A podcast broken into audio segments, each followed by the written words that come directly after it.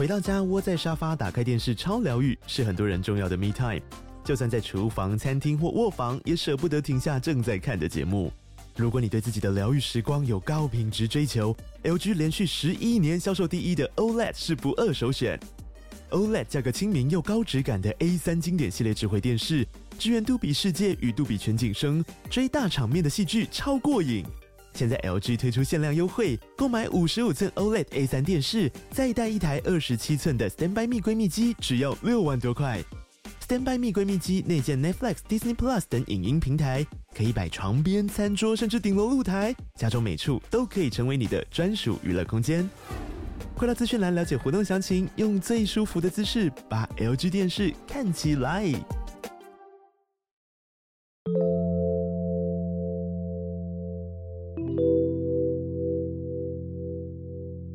嗨，我是康娜，我是卡拉，欢迎收听偷听 Story。今天是我们的偷听课 Story。哇哦，偷听课 Story，对大家最爱的偷听课 Story 的单元，鬼故事。对，现在呢又是我们两个在录音啊，但今天有个特别来宾，他在卡拉的腿上，可爱，真的是 Q Q 爆，他就是 Bimo，来 Bimo 说句话，Bimo，我给他靠近麦克风一下，哎哎，艾瑞克会生气，没有，不会太近，Bimo。那个是康纳，来 Bimo 来舔一下，还是我惹他生气？不要好了。好 啦，好啦，现在艾瑞克不在呢，他人在泰国游玩中哦。对呀，哇，爽的，真的是很爽哎！我还记得前阵子好像有偷听客问说，哎，为什么艾瑞克可以一直出国？对啊，人家就有钱。你问他，你问他，我们就很喜欢趁他不在的时候说他坏话。对，但其实这一集我们录制的时间是上个礼拜的事情了，因为这集上线的时间我应该在马来西亚。对，你看你们大家都出国了，我是回家。哦，对，你一直都在出国，我一直都在出国，我是回家。对对，然后下一次回来的话，我就是二十几号才回来，其实蛮久的。嗯嗯。对，这是有一个重大任务要回去，我还蛮期待的啦。嗯，很赞。是，但是我有点担心一件事啊，嗯，变胖了。又来了，只要我每一次回马来西亚都是直接胖爆。真是赞！我这是会努力克制自己的。可以，我就看你回来脸有没有圆掉。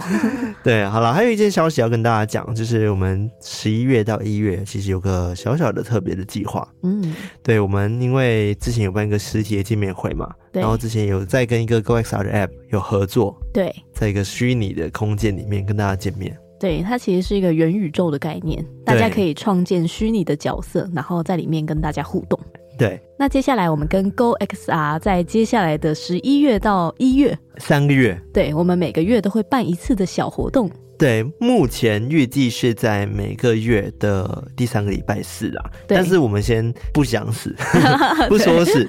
但接下来要最近的一次是在十一月十六号晚上八点，没错，然后会在那 Go XR 的 App 上面办一个线上的见面会。对对，然后 内容是什么呢？再跟大家说，可能是玩海龟汤讲鬼故事，就是跟上次鬼月活动一样。嗯，对，期待在上面跟大家见面。对哟。那相关的那个 App 的连接啊，或者是一些活动资讯，我们会在我们的 IG 上面或者 Discord 上面再公布给大家知道。对，大家再多多关注啊。对，然后还有一个小事情，就是他的房间是有人数限制的，哦，好像是五十人就满了，之前都一直满到爆，然后很多人进不来，所以建议大家，如果我们八点开始的话，你可以七点半就可以先进房间卡位了，位，因为上次活动好像有点卡卡的。对。然后 GoXR 这边应该也有在做一些更新跟调整了，所以相信这次应该不会。期待大家可以在现场跟我们见面喽。没错。好，那今天是偷听课 Story，我们一样带来四则偷听课的鬼故事。是的，那我这边的两位偷听客，一位叫做离家出走的小薇，他怎么了？对啊，你不要离家出走啦。对啊，回家吧，回家。那他没有留言。OK。然后他的故事是关于他以前国中毕业旅行的时候发生的。然后第二位偷听客叫做台中的 Sophia，她说：“我是上个月在 YT 发现偷听史多利，听了一集之后就好喜欢，后来知道有 Podcast 就马上给他订阅下去，加 IG，非常喜欢偷听史多利，让我听完鬼故事更有勇气面对公司的妖魔鬼怪，挂号主管加同事。”他竟然是从 YouTube 过来的，对啊，好难得哦，好开心哦，对啊，哦，谢谢你喜欢呐，谢谢你喜欢，太好了，希望可以长期把你留住，对，然后也可以帮你面对一下那个妖魔鬼怪的部分，对，我们来打怪，对，那他这次投稿的故事是他以前还没有上小学的时候发生的。因为他当时的经历真的是太可怕了，所以他说他永远都忘不了。到底是有多可怕？待会就知道。那我这边两位偷听客呢？第一位叫做芬芬，芬芬，F E N F E N，哦，芬芬，芬芬吧，我猜是芬芬，芬芬。另外一位呢，叫做在南半球的帕宣斯，帕宣斯，对。就是他人就在南半球这样子。Oh. 那刚刚芬芬他其实有留言，他说呢，目前上班也很努力的在偷听你们的史多利，觉得有你们的陪伴也不会这么无聊，加油哦！还有希望你们能一直做下去，赞哦。然后他其实前面有个小小的简介，他说呢，他从国小开始就发现他能够看到一些特别的影子或者一些模糊的身影，嗯、但是都无法看到五官。他说还好，就是谢天谢地这样子。那时候呢，就意识到。他们不是人类，但他们不曾伤害我，感觉只是路过的鬼魂，所以我就没有跟其他人分享，也怕被人觉得我在那边制造恐慌。目前我已经二十八岁了，中间也遇到好多好兄弟们，有些只是路过，但有些会直接来找我，例如让我发生车祸。Oh my god！、哦、太危险了。他说或是生病，但更多都是在梦里吓我。嗯、每次遇到的时候，我就只能去妈祖庙拜拜，然后就没事了。这次要跟你们分享的是最让我毛骨悚然的一次。哇，听起来就是很毛骨悚然的意思。对对，因为主要是他遇过太多次了，所以他真的觉得毛的应该是蛮可怕的。嗯、对，应该是真的很可怕。那另外一位呢，就是南半球的帕宣斯。哇，他留言超长的，是差不多一个故事的长度。他说：“Hello，康纳、卡拉、艾瑞克，我是刚加入一个月的偷听客，但我都追完所有集数了，哦，好厉害哦。”我现在在澳洲打工度假，因为上班我都会听 podcast，但真的追了好多都听完了。我的室友伊卡推荐了我你们的频道，我一听就爱上了。你们主持的风格跟说话的声音我都好喜欢，还有艾瑞克的音乐真的太有氛围，太棒了。但因为我敏感体质，我好几集都会听到有其他额外的声音在说话。哇哦！Oh my god！他说：“相信你们应该已经习惯了。对”对你也不是第一位这样讲的。对，他说甚至还有好几集的飘好凶。我第一次知道原来听 podcast 也会被影响，后来在其他某集数才知道也有偷听客跟我一样被影响，甚至还听到流鼻血。哦好可怕，好可怕！你确定不是自己上火还是干嘛的吗？榴莲吃太多。对，他说那是澳洲还是冬天？我以往多次的经验都是被吓到时会流鼻血，完全不会止，像水龙头一样被打开，只有请神明帮忙才能止住。哇，天哪，这是他的体质的一个反应哎，嗯、好酷哦，超酷！我奔出工作间，老板娘拿了冰枕、毛巾、一卷卫生纸给我，但我毫无起色。直到室友开车载我回家，我握着护身符，请我干爹，就是他的神明来帮我，我才止住流鼻血。因此，我整个农历七月都不敢听啊。这次投稿的鬼故事是真的社会案件。我居住在乡村，平时在医院工作。我与我的哥哥们都有着特殊的体质。大哥有所谓的阴阳眼，二哥是被神明选上的机身。哇，他这是通灵家族哎。嗯。而我呢，是很容易被阿飘跟的，但 能感应到神明跟异世界的朋友，亲身经历的所谓神迹与各式各样的灵异故事都非常的多。但我选了这篇作为投稿的第一篇，是因为真的太感动了。哦，对，我这篇我要当压轴，因为我看的时候有点小泛泪。哦，对，是这么的感人。我觉得不是感人，是很伤痛的故事。哦哦哦，对，等你听了就知道了。好啊，那我们接下来就来。偷听 story。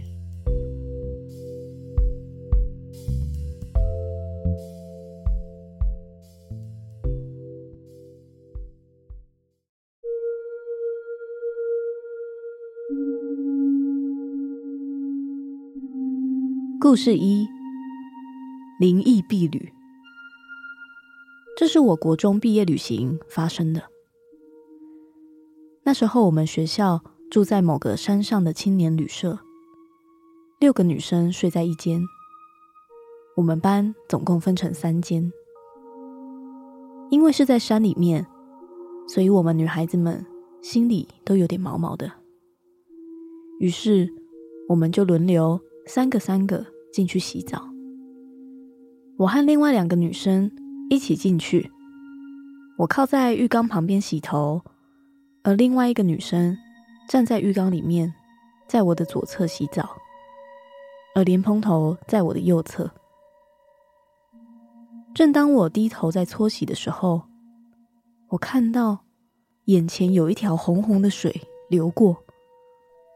我一抬头，发现是我旁边的女生在流鼻血，而我震惊的看着她，问她怎么开始流鼻血了。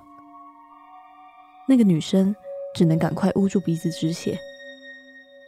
而这时候，我后方的另外一个女同学也尖叫起来，夺门而出。流鼻血的同学也被她吓到跑了出去，就只剩我一个人在浴室里面快速冲洗之后也跑出去了。我们出去之后，浴室的门就不敢再关上，而其他两位同学都在哭。尖叫的女同学说：“刚刚我们在处理鼻血的时候，她往镜子的方向看过去，就看到。”有一个人站在马桶上，瞪着我们，所以她才会吓到跑出来。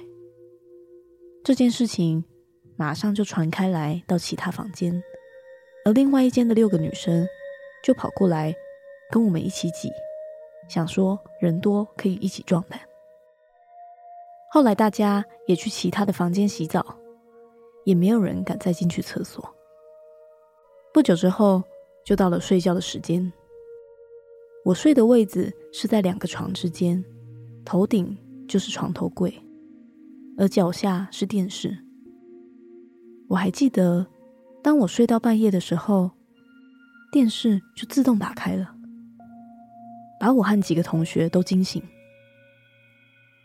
我马上去关掉电视，就和旁边醒来的人面面相觑着。而这时候，电视又自己打开了。这次我马上快速的拔掉插头，而电视也就没有再自己打开了。因为我们都很累，所以就继续睡了下去。就在我不知道睡了多久的时候，我听到电话响起的声音。因为电话响个不停，所以我就赶快张开眼睛，快点接起来，怕吵到其他同学。电话对面没有声音。只有杂讯声，我以为是其他男生在恶作剧，所以就生气的说：“啊，现在都几点啦？不要再玩了，赶快去睡觉。”然后生气的挂上电话，确定大家都没有被吵醒之后，就继续睡了。到了隔天早上，同学们催促我去吃早餐，准备收拾东西上车。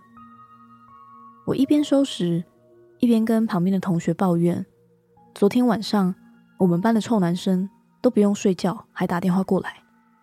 结果我旁边的同学很疑惑的看着我，他说：“我是不是被吓到做梦了？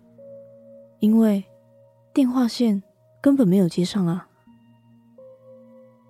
因为在昨天电视开开关关的时候，他们以防万一，早就把电话线。”也一起拔掉了，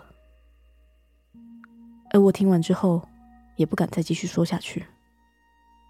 就在旅行结束之后，回到学校，大家互相分享这一次的旅行，我也分享我碰到的各种诡异事情。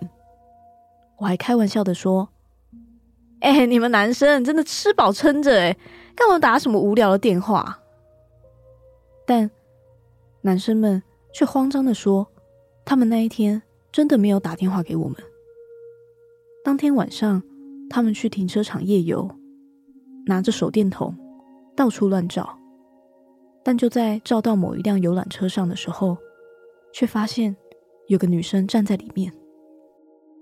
他们当下拔腿就跑，回到房间睡觉，也没有心思搞恶作剧。而后来，我们也想起来，前面还有一个小插曲。我们在前往山上旅宿的时候，大家在车上唱歌，其中有人点了陶喆的《鬼》，歌词是“鬼，他们是鬼”。唱到这里的时候，我们就撞车了。我们的游览车撞上前面停红灯的游览车，还好撞击力不大，所以游览车公司也马上处理，让我们换车。而我下车时，还有听到司机大哥说，他明明当时有刹车，但车子却自己往前移动。奇怪的是，那段路明明是上坡，车子是不可能自己往前的。我们越讲，越发现那一次的毕业旅行真的发生太多怪事了。而后来，我们也很有默契的，都不再提起那一天的事了。故事二。他跟我回来了。约莫在三年前的某个礼拜六，我表姐夫的妈妈生病过世了。但因为那时候我表姐他们家人无法出席，我妈就叫我和我大姐跟她一起去殡仪馆祭拜。但我真的很胆小，总觉得去那里又会把奇怪的东西带回家。不过当下我妈叫我不要乱想。所以最后我还是被骗去了。还记得那一天，我们是早上七点多出发，到停车场时，我妈摘了一片叶子给我，叫我放在口袋，在离开前丢掉就好了。仪式的过程都很正常，我也没有看到什么奇怪的东西。仪式结束后，可能因为当天太早起，觉得很困，我就有点恍惚的上了车子。在离开的前一刻，我才想起啊，要把叶子丢掉。于是我马上急忙的把它丢掉后，也就放下戒心了。结果没想到，当我到家下车后，要拿出钥匙，才发现我口袋里面竟然还有一片叶子，而且仔细看，还是刚刚那一片。当下我的心里一惊，不是已经丢掉了吗？我就马上的再次把它丢在马路上。后来进到家里后，我跟我大姐觉得很累，就决定要来小睡一下。我和我姐睡在同个房间，但是我们的床是分开的，床的位置放在进门后的左右两侧。躺在床上的我，因为太累了，所以很快的就昏睡了过去。但不知道过了多久。我被房间电视机里的电视声给吵醒了。我睁开眼睛的第一幕，我看到的是电视在播日本的大胃王比赛节目。还记得那一幕是最后一秒冲刺的画面，而冠军是个长卷发的女生。大概过了几秒，我有点清醒后，想说划个手机，结果发现，哎。我身体怎么不能动？只有眼珠可以转动，而且我也无法发出任何声音。那一瞬间，我想说看一下我姐姐，结果在我瞄过去的那一刻，我愣住了。我看到一个长头发、穿着白色长裙的女生，就站在我姐床尾的化妆桌前面，背对着我。那一刹那，我有点懵。因为我从来没有这么清楚的看到他们才对。我很努力的想要叫我姐起床，但是她是用一个朝着我侧睡的姿势，不管我怎么努力的叫，就是没有办法发出声音，身体也被很沉的东西一直压着，无法动弹。另一方面，我一直盯着那个女生看，我更害怕的是她会突然转过头来或是冲过来。大概维持了几秒。我突然可以闭上眼睛了，我马上想到妈祖的神像，就请她来救我。一瞬间，我突然间惊醒，我的枕头都一片湿了，因为我流了超多汗。这时候我才发现，啊，原来只是梦。不过，这个梦也太真实了吧。但当我起来的时候，我发现我姐的睡姿跟梦里一模一样。而且，我也听到电视上发出讲日文的声音。转过头一看，电视播放着日本大胃王，而且也是倒数最后决赛的画面。最终就跟梦里一模一样，获胜者是那个长卷发的女生。我起床把我姐叫醒，我问她刚刚有发生什么事，或是你有梦到什么吗？但我姐八字很重。什么都感觉不到，而且她跟我说，其实我们才睡不到十分钟。但我心里想，这怎么可能？明明感觉已经过了很久了。当下我也有点分不清，到底是我在做梦，还是真的遇到鬼压床。但为了不让我姐姐害怕，我就也没跟她说我在梦里看到的场景。对于这一切，我只是安慰自己说，可能只是做噩梦，想太多了。晚上，我姐姐睡觉的时候竟然做梦了，而且她梦到一个可怕的梦。她早上的时候跟我说，他梦到一个长头发、穿着白色裙子的女生，就站在房间的化妆桌前。我听到的时候愣住了，因为就跟我当初看到的一样。重点是我完全没有跟我姐说过我梦境的内容。但这次梦境里唯一不一样的是，那个穿着白裙的女生看起来很凶，而且想要伤害我们。最可怕的是，在梦境里，我是第一个被他抓到的人。听完之后，我觉得完了。我应该是真的从殡仪馆那边带了一个回来。我马上就把在妈祖庙求来的护身符放在化妆桌前，很虔诚的朝那边说：“很抱歉，我不知道你们是怎么跟我回来的，但是我真的没有办法帮你什么。我只希望你不要再来吓我了。”那天晚上，我又做梦了，但我梦到了一样是他背对着我，我不记得他跟我说了什么。我只看到他离开了，从此之后，我就再也没有看过他了。或许妈祖真的有保佑我吧。故事三：镜子里的女人。这个故事是发生在我还没上小学的时候发生的。当时是放暑假的期间，我的爸妈因为是做生意的，白天比较忙碌。没有办法照顾我跟年幼的弟弟，所以有帮我们报名暑期的安亲班。某一天，安亲班要带我们去一个户外的景点，我记得很清楚，是去高雄的三桃山。我们大家在游览车上开开心心的唱歌聊天，非常期待到了目的地要怎么玩、怎么探险。我们一下车之后，一如往常的，跟要好的四五个朋友们组成一个小团体，出发去冒险。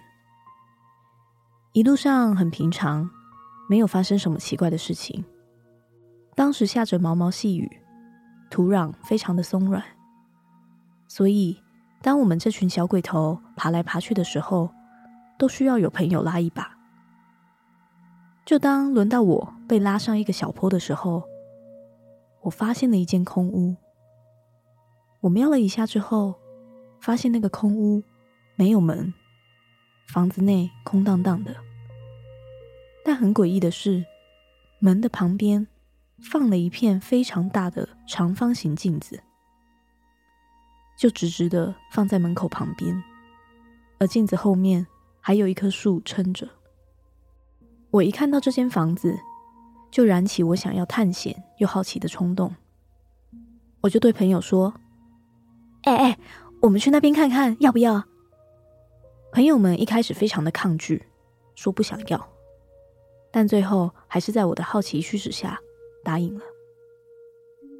我还记得走过去的时候，要走过一条小小的路，那一条路很窄，只能一个人通过，而且也不长。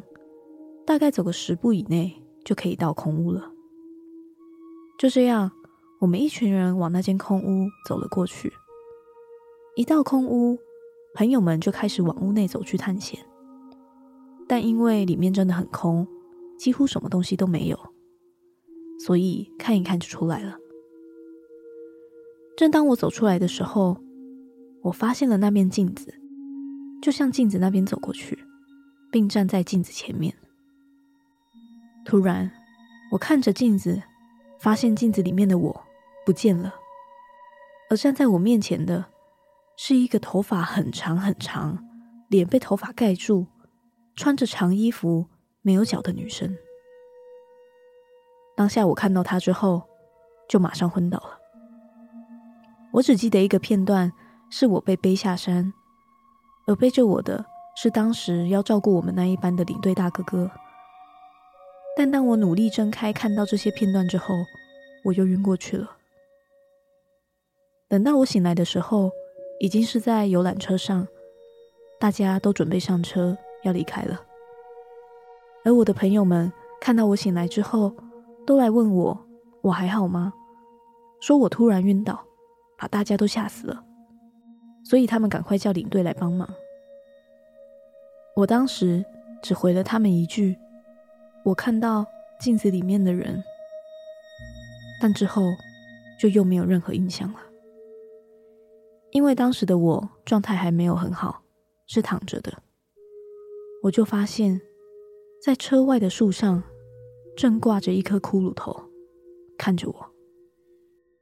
一直到现在，我还是不知道我当时看到的到底是什么。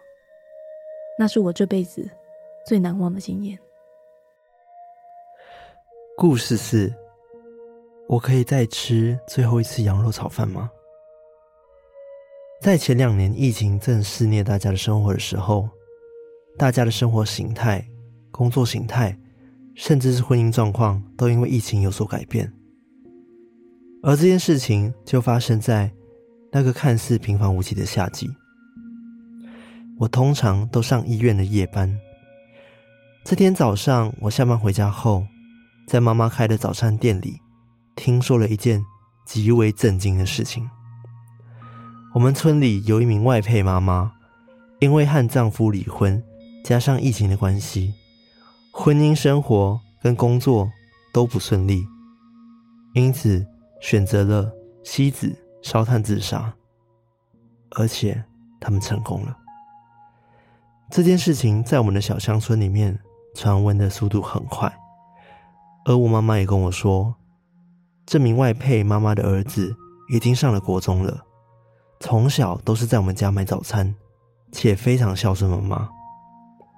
街坊邻居都对他的印象很好，对他们的离去也感到非常的不舍跟难过。后来村长伯也说了，当时因为学校老师发现孩子没去上学，也联系不到家长，就找了村长伯跟警察协助。结果没想到入门之后，竟发现母子两个人都已经双双身亡了，甚至在儿子的房门口还看见了。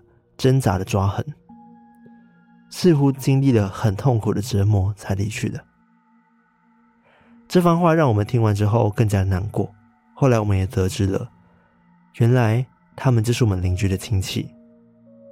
在这件事情过去一阵子之后，警方调查现场环境，因为房门紧锁，也在现场发现了加了安眠药的奶茶跟炭火，最终就以自杀结案了。隔天，我一样上完早班，下班回家，我发现我们家认识的一位可以跟鬼神沟通的阿姨来到了我家。她似乎跟我妈在讨论这件事，因为我家中都有在庙里拜拜，而我是神明的干女儿，我家里面有供奉从庙里请回来的干爹的分灵，因为我干爹执掌的职务也是管一部分阴间的事情，因为因缘与因果。我干爹就决定要帮这对母子，并请这位会通灵的阿姨帮忙转达一些事情。我妈妈是一个很热心肠的人，但是因为我邻居其实是很虔诚的基督徒，所以我妈妈有点不知道如何开口去跟邻居转达这件事。但最后，我妈还是硬着头皮告诉邻居，而这位邻居就是那位离去的国中生的舅妈。当时她也半信半疑，但还是急匆匆的骑着摩托车来到我家，而我在现场目睹了一切的发生。当下那位会通灵的阿姨在现场帮忙做沟通，帮忙转达国中生想说的话。因为他们全程都是使用台语，但为了让大家听得懂，我就直接翻译成国语。国中生的舅妈就先问了第一个问题，她说。房门有你挣扎的痕迹，你会不会很痛啊？你妈妈怎么舍得带你一起走？通灵阿姨说：“那孩子要我跟你说，舅妈，我其实知道妈妈要做什么。我看到妈妈在客厅哭泣着，在奶茶里放了药，我不知道是什么药，但是我知道妈妈好痛苦，想自我了结。我怕她自己走会害怕，所以我才选择喝了那瓶奶茶。其实，因为喝完后我好晕，好想睡。”但我又想去客厅陪妈妈，所以我才会在房间里面抓出痕迹。但最后我还是爬不出房间，我就这样睡着了。国中生用温柔的语句安抚着他舅妈，而且也一直维护着妈妈，淡淡的在阐述他经历的一切。因为我也是敏感体质，所以当下我感到现场的氛围是温暖而且舒服的。这时。这国中生的舅妈开始流泪，并继续说着他对郭中生的思念，而且不断唠叨着他是一个多好、多孝顺的孩子。后来，那位通灵的阿姨也转达了我干爹的意思，因为这个孩子其实知道妈妈要做什么，但是并未阻止。最后，因为还算是自杀，所以在每天的那个时刻，他们必须在那个地方。重复着如何自杀的过程，并且一遍遍的、一天天的重复着，直到这个因果业障结束为止。但念在这个孩子的孝心，所以我的干爹也会协助这个孩子减轻痛苦，并早日能够轮回。我邻居听完之后，不断的点头，双手合十的感谢，并询问通灵的阿姨，问他说有没有什么能帮他的地方。这时候阿姨就说。只要抄佛经回向给他们，能够减轻他们的痛苦。如果可以的话，牌位可以放入佛寺更好。但是因为考虑到我邻居的信仰，阿姨也说：“嗯，就尽可能做就好，不用勉强自己。”不过最后那个阿姨对着那个国中生的舅妈说：“啊，这个孩子说他想再吃最后一次你炒的羊肉炒饭。”我的邻居当场破防大哭。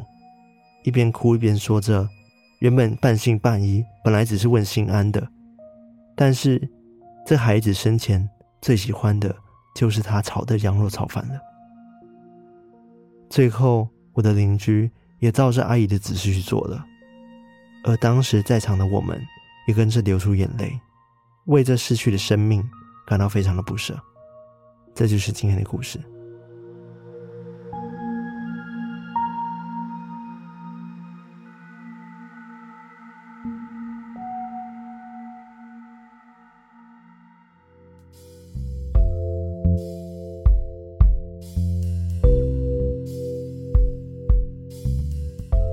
刚最后这个故事真的是有过沉重的，可怜。我刚刚一听，我就在那边哭。这故事真的太可怜了，我的天哪！那时候我看的时候也是一直起鸡皮疙瘩，然后我觉得哦，好难过的故事哦。嗯，我刚刚直接两滴泪滴下来，滴在比某身上。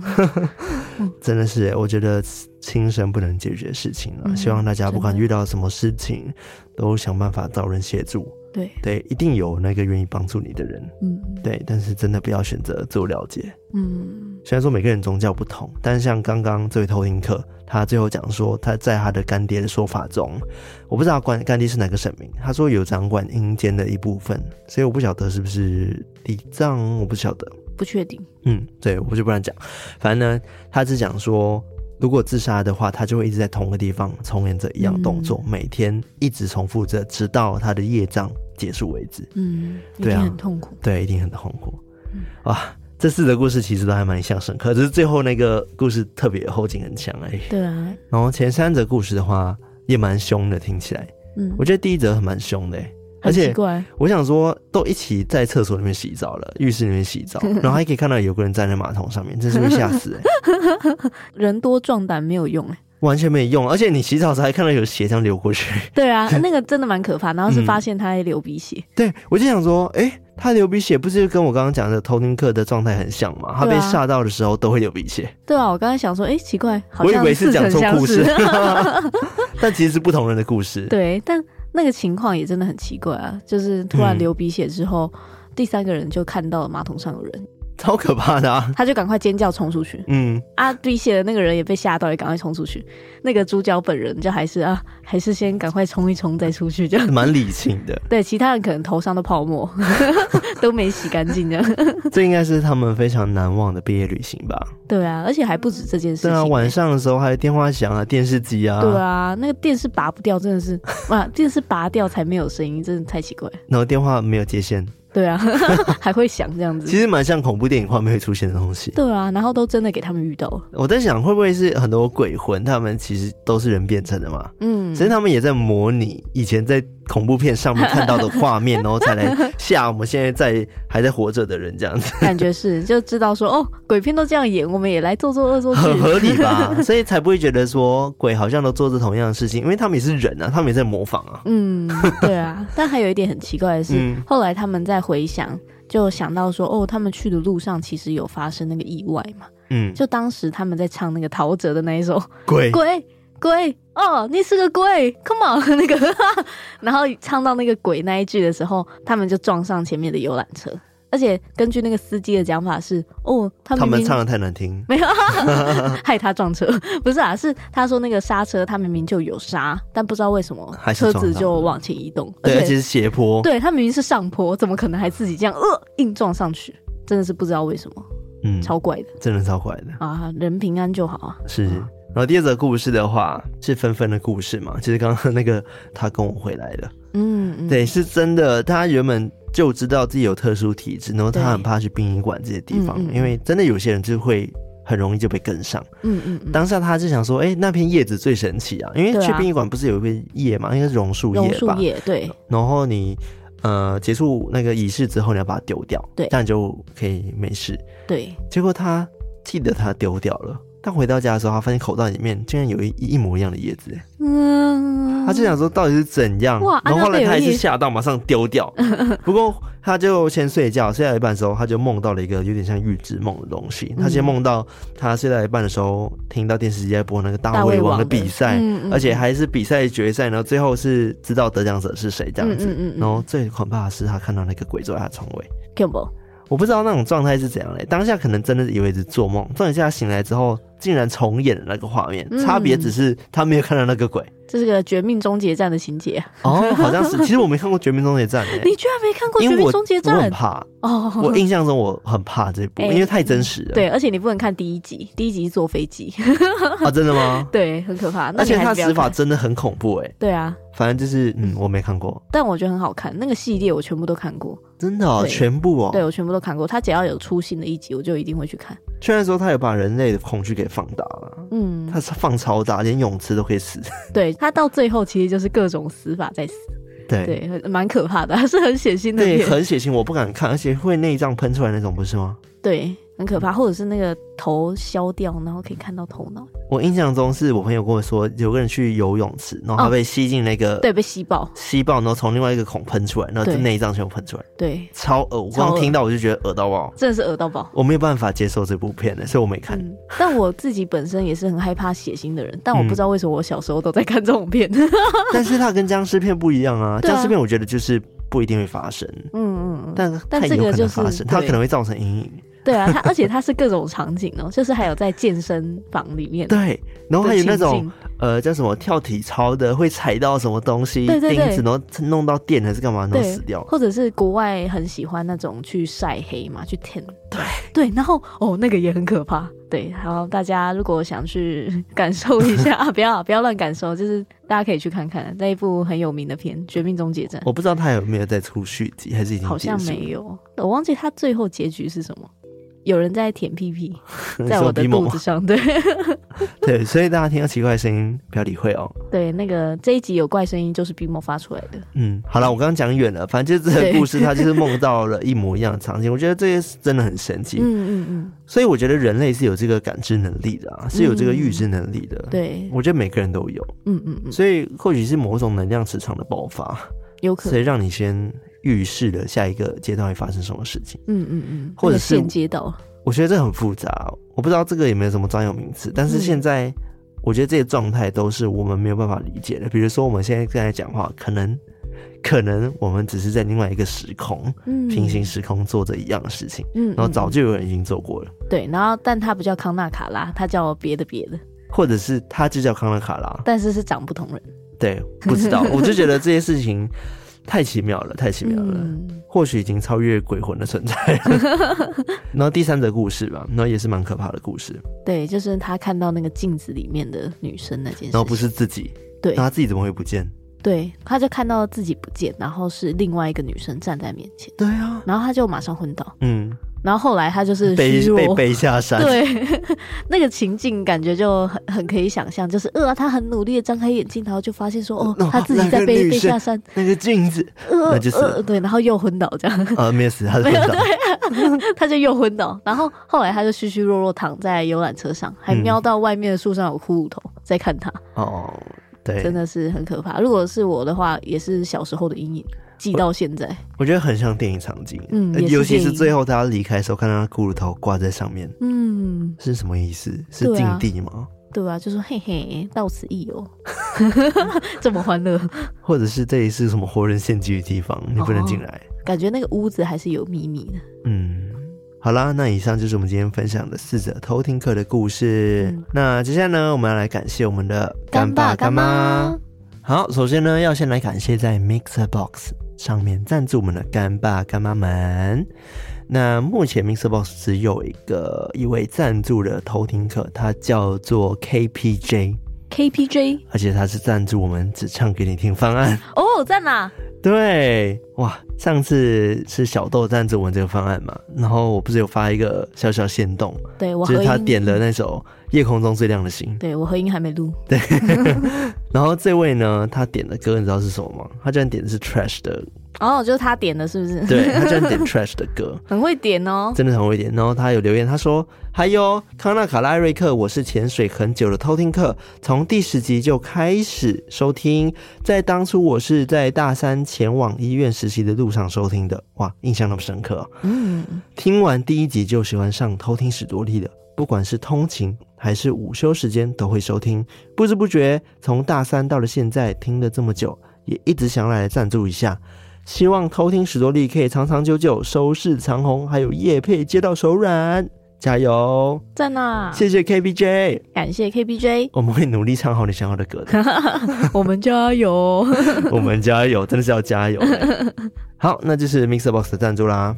接下来是在海外赞助我们的偷听课，第一位叫做 Philip Lin，Philip Lin，他说。嗨嗨，这里是最近才开始活跃的海外偷听客。你好，嗨，从两百集一直听到现在三百集，才发现原来已经把所有的集数都听完了，于是就想在这里小小的支持一下。P.S. 其实之前就想支持了，只是一直不懂连结要怎么用。最后祝偷听史多利 Podcast、YouTube、IG 都能大红大紫，加油加油，帮自己加油。感谢这个 Philip Lin，谢谢 Philip Lin。然后赞助我们第二位的是雪香，是雪香哎，嗨雪香，他说谢谢发财史多利，感恩感恩，然后拜拜拜，这是我的小小心意，笑脸。你知道为什么他要发财史多利吗？因为呢，前阵子他就是有在 IG 上 tag 我们说，上次他在我们偷听许愿池上面许愿，他老板可以帮他加薪，嗯嗯嗯，结果通过了，马上通过，赞啦！然后他就来给我们一些香油钱了，来还愿了，恭喜雪香，恭喜雪香啊！各位发财史多利哈。有拜有波比啦，对，有拜有波比，感谢雪香。好，那以上就是这一次赞助我们的干爸干妈们啦，感谢感谢，非常感谢大家，就是无论是透过什么方式支持，你是透过实际的金钱支持，或者是你可以拉很多偷听客，我都觉得很棒。没错，分享出去也是一种支持啊。对，所以希望大家可以拉更多人加入我们偷听课行列哦，壮大壮大。好，喜欢我们节目的话，记得我们的 IG、我们的 Facebook 还有我们 Discord 加入我们，成为我们的偷听好邻居。然后在各大可以收听 Podcast 平台，Apple Podcast、Spotify、KBox、Mixerbox 等等地方按赞的按赞，分享分享，留言的留言，订阅的订阅。然后我们的 YT 频道现在也是每周更新一集，欢迎大家订阅、按赞、开启小铃铛。要留言哦，各位，留起来，真的很重要。赞 希望我们可以早日突破十万的订阅，希望希望。那最后，如果你有很棒的鬼故事，也欢迎投稿给我们，那我们会在偷听课 Story 的时间分享你的故事。没错，或者是在科普的时候，也会 maybe 分享到你的。对啊，对了，就是如果你在这边听不到的话，有可能出现在 YouTube 哦，所以你两边都要去听。好，那我们今天到这边呢，我们下次再来偷听 Story，拜拜。